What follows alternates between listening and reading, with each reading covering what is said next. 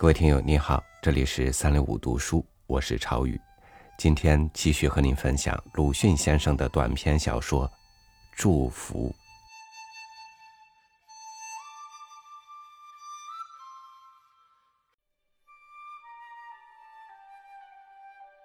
新征将近，魏老婆子来拜年了，已经喝得醉醺醺的，自说因为回了一趟魏家山的娘家，住下几天。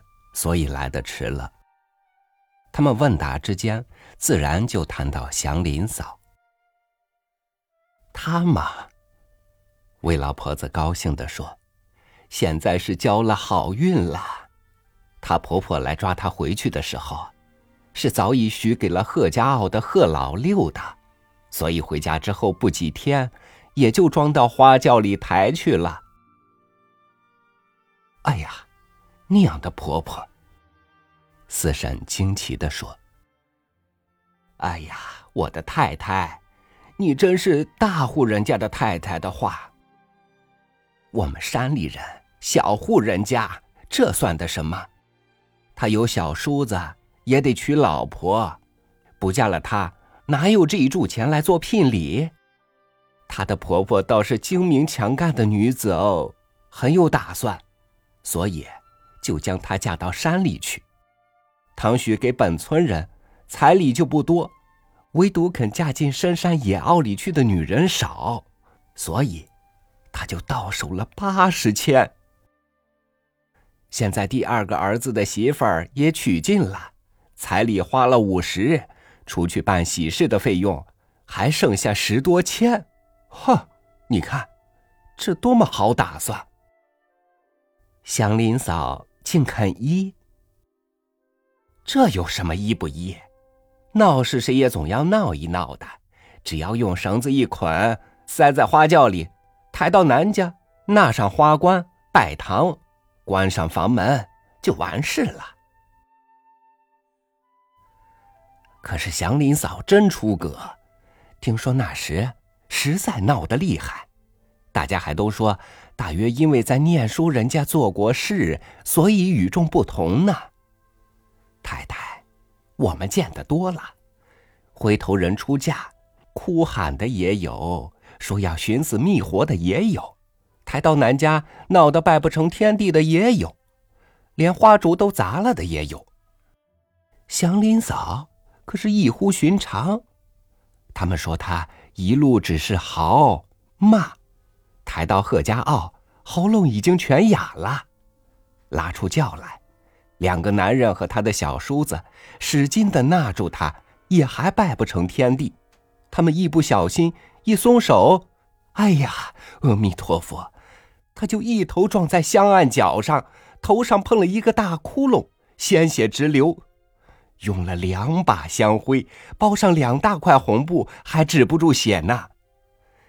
直到七手八脚的，将她和男人反关在新房里，还是骂。哎呀呀，这真是。他摇一摇头，顺下眼睛，不说了。后来怎么样呢？四婶还问。听说第二天也没有起来。他抬起眼来说。后来呢？后来，起来了。他到年底就生了一个孩子，男的，新年就两岁了。我在娘家这几天，就有人到贺家坳去，回来说看见他们娘俩，母亲也胖，儿子也胖，上头又没有婆婆，男人所有的是力气，会做活房子是自家的。哎，他真是交了好运了。从此之后，四婶儿也就不再提起祥林嫂。但有一年的秋季，大约是得到祥林嫂好运的消息之后的，又过了两个新年，他竟又站在四叔家的堂前了。桌上放着一个笔记式的圆篮。檐下一个小铺盖，他仍然头上扎着白头绳，乌裙蓝夹袄，月白背心，脸色青黄，只是两颊上已经消失了血色，顺着眼，眼角上带些泪痕，眼光也没有先前那样精神了，而且仍然是魏老婆子领着，显出慈悲模样，絮絮的对四婶说：“，这实在是叫做天有不测风云，她的男人是监视人，谁知道年纪轻轻。”就会折送在伤寒上，本来已经好了的，吃了一碗冷饭，复发了。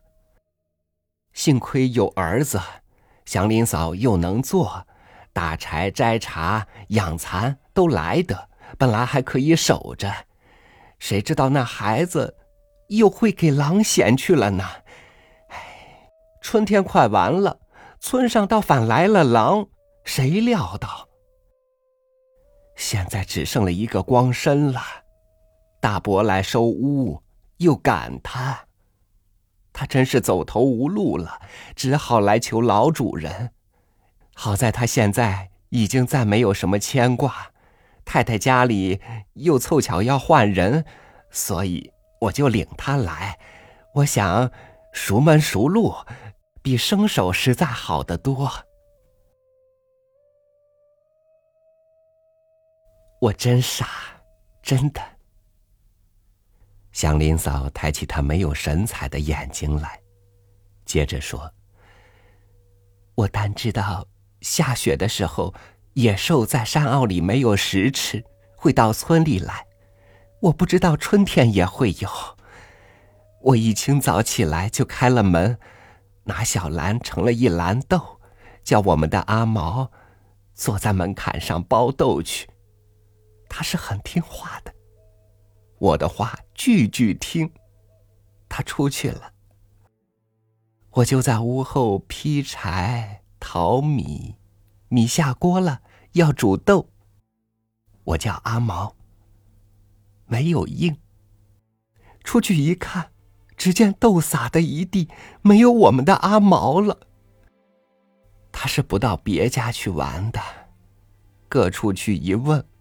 果然没有，我急了，央人出去寻，直到下半天，寻来寻去，寻到山坳里，看见刺柴上挂着一只他的小鞋。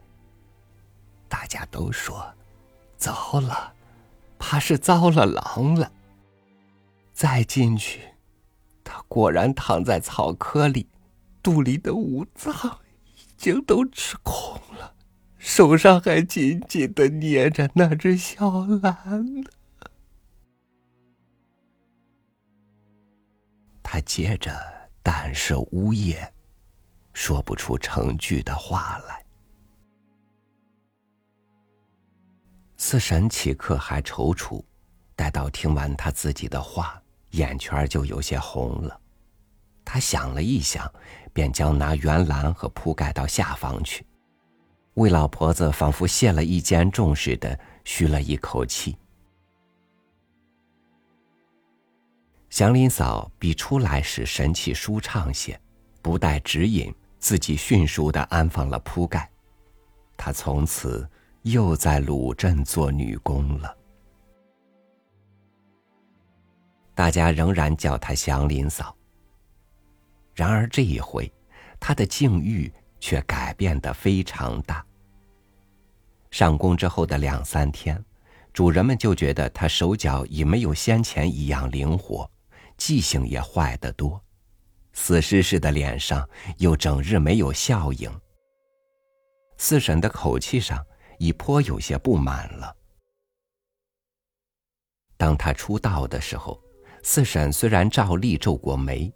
但鉴于向来雇佣女工之难，也就并不大反对，只是暗暗的告诫四婶儿说：“这种人虽然似乎很可怜，但是败坏风俗的，用他帮忙还可以；祭祀时候可用不着他沾手，一切饭菜只好自己做，否则不干不净，祖宗是不吃的。”四叔家里最重大的事件是祭祀，祥林嫂先前最忙的时候，也就是祭祀。这回他却清闲了。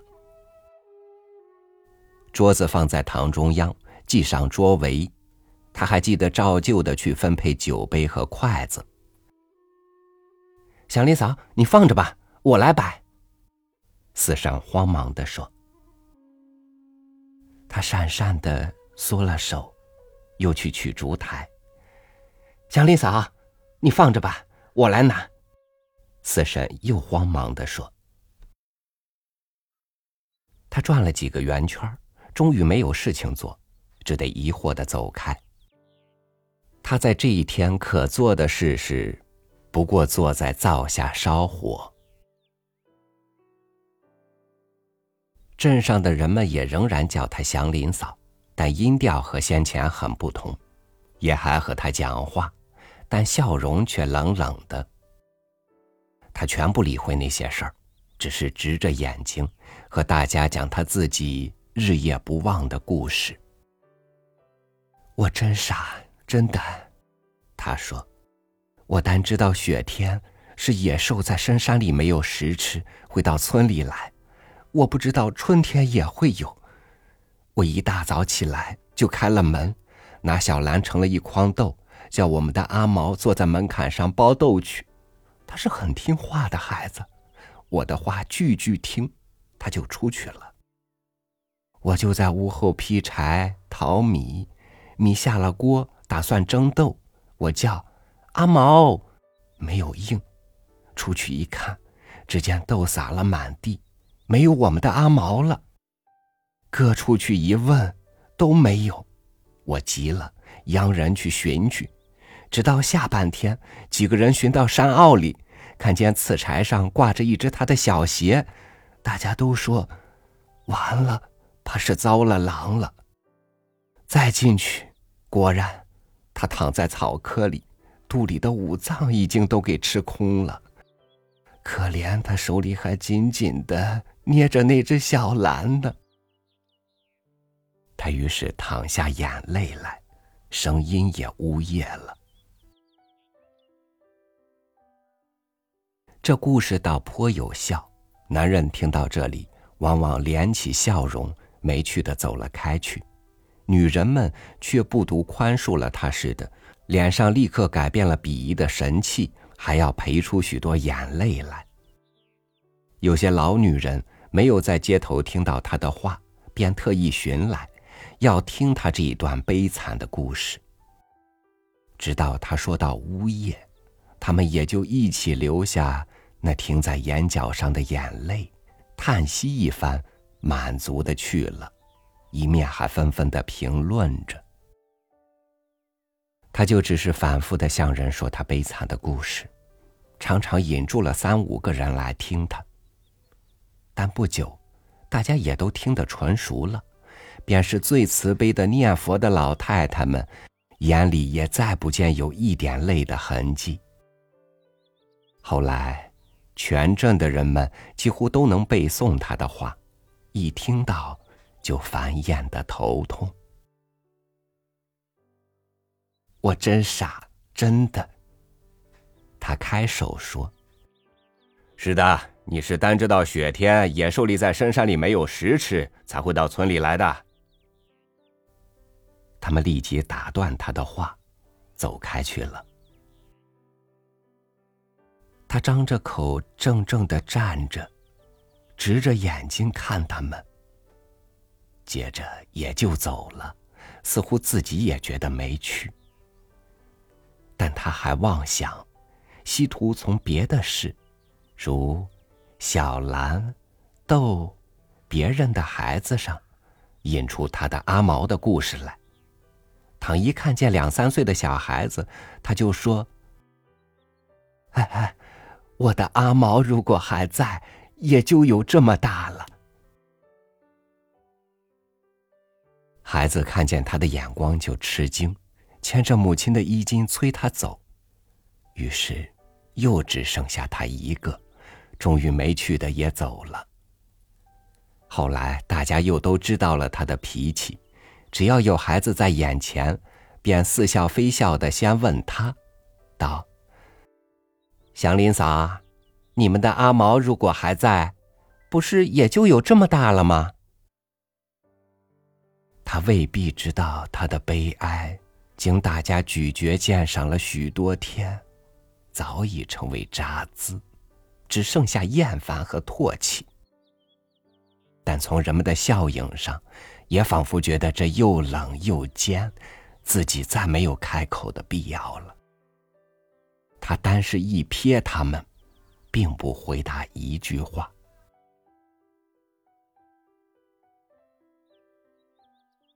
鲁镇永远是过新年，腊月二十以后就火起来了。四叔家里这回需雇男短工，还是忙不过来，就叫柳妈做帮手，杀鸡宰鹅。然而柳妈是善女人，吃素不杀生的，只肯洗器皿。祥林嫂除烧火之外没有别的事，却闲了，坐着只看柳妈洗器皿。微雪点点的下来了。唉，我真傻。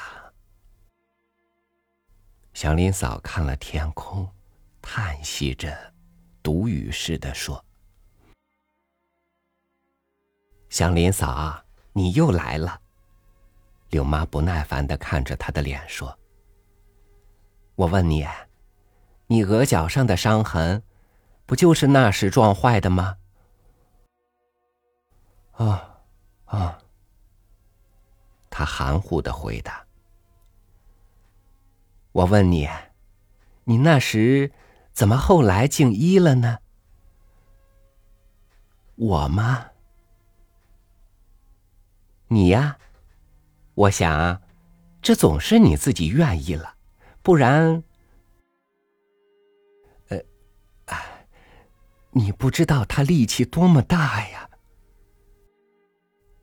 我不信，我不信你这么大的力气真会熬不过他。你后来一定是自己啃了，倒推说他力气大。你，你倒自己试试看。他笑了，柳妈的打皱的脸也笑起来。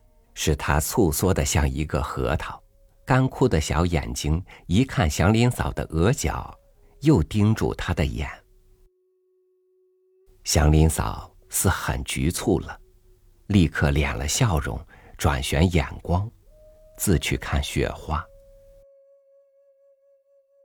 祥林嫂，你实在不合算。柳妈诡秘的说：“再一降。”或者，索性撞一个死，就好了。现在呢，啊，你和你的第二个男人过活不到两年，倒落了一件大罪名。你想，你将来到阴司去，那两个死鬼的男人还要争，你给了谁好呢？阎罗大王只好把你锯开来，分给他们。我想。这真是，他脸上就显出恐怖的神色来。这是在山村里所未曾知道的。我想，你不如及早抵当，去到土地庙里去捐一条门槛，当做你的替身，给千人踏，万人跨，赎了这一世的罪名，免得死了去受苦。他当时并不回答什么话，但大约非常苦闷了。第二天早上起来的时候，两眼上便都围着大黑圈。早饭之后，他便到镇的西头的土地庙里去求捐门槛。庙祝起初执意不允许，直到他急得流泪，才勉强答应。价目是大钱十二千。他久已不和人们开口，因为阿毛的故事是早被大家厌弃了的。但自从和柳妈谈了天，似乎又即传扬开去，许多人都发生了新趣味，又来逗他说话。至于题目，那自然是换了一个新样儿，专在他额上的伤疤。祥林嫂，我问你，你那时怎么竟肯了？一个说：“哎，可惜白撞了这一下。”一个看着他的疤，应和道：“他大约从他们的笑容和声调上，也知道是在嘲笑他，所以总是瞪着眼睛，不说一句话。后来，连头也不回了。他整日紧闭了嘴唇。”头上带着大家以为耻辱的记号的那伤痕，默默的跑街、扫地、洗菜、淘米。快够一年，他才从四婶手里支取了历来存取的工钱，换算了十二元大洋，请假到镇的西头去。但不到一顿饭时候，他便回来，神气很舒畅，眼光也分外有神。高兴似的对四婶说：“自己已经在土地庙捐了门槛了。”冬至的祭祖时节，他做得更出力。看四婶装好祭品，和阿牛将桌子抬到堂屋中央，他便坦然的去拿酒杯和筷子。你放着吧，祥林嫂。四婶慌忙大声说。他像是受了炮烙似的缩手，脸色同时变作灰黑，也不再去取烛台，只是失神的站着。直到四叔上香的时候，叫他走开，他才走开。这一回他的变化非常大，第二天不但眼睛凹陷下去，连精神也更不济了。而且很胆怯，不独怕黑夜，怕黑影，即使看见人，虽是自己的主人，也总惴惴的，有如在白天初学游行的小鼠。否则，呆坐着，只是一个木偶人。不半年，头发也花白起来了，记性尤其坏，幸而至于。常常忘却了去淘米。祥林嫂怎么这样了？倒不如那时不留他。四婶有时当面就这样说，似乎是警告他。然而他总如此，全不见有灵立起来的希望。他们于是想打发他走了，叫他回到魏老婆子那里去。但当我还在鲁镇的时候，不过单就这样说，看现在的情状，可见后来终于实行了。然而，他是从四叔家出去就成了乞丐呢，还是先到魏老婆子家，然后再成乞丐的呢？这，我可不知道。我给那些因为在近旁而急响的爆竹声惊醒，看见豆一般大的黄色的灯光火，接着又听得哔哔啵啵的鞭炮。是四叔家正在祝福了。直到已经是五更将近时候，我在朦胧中，又隐约听到远处的爆竹声连绵不断，似乎合成一天音响的浓云。夹着团团飞舞的雪花，拥抱了全市镇。我在这反响的拥抱中，也懒散而且舒适。从白天以至黑夜的疑虑，全给祝福的空气一扫而空了。只觉得天地盛众，心想了生理和香烟，都醉醺醺的在空中蹒跚，预备给鲁镇的人们。以无限的幸福。一九二四年二月七日。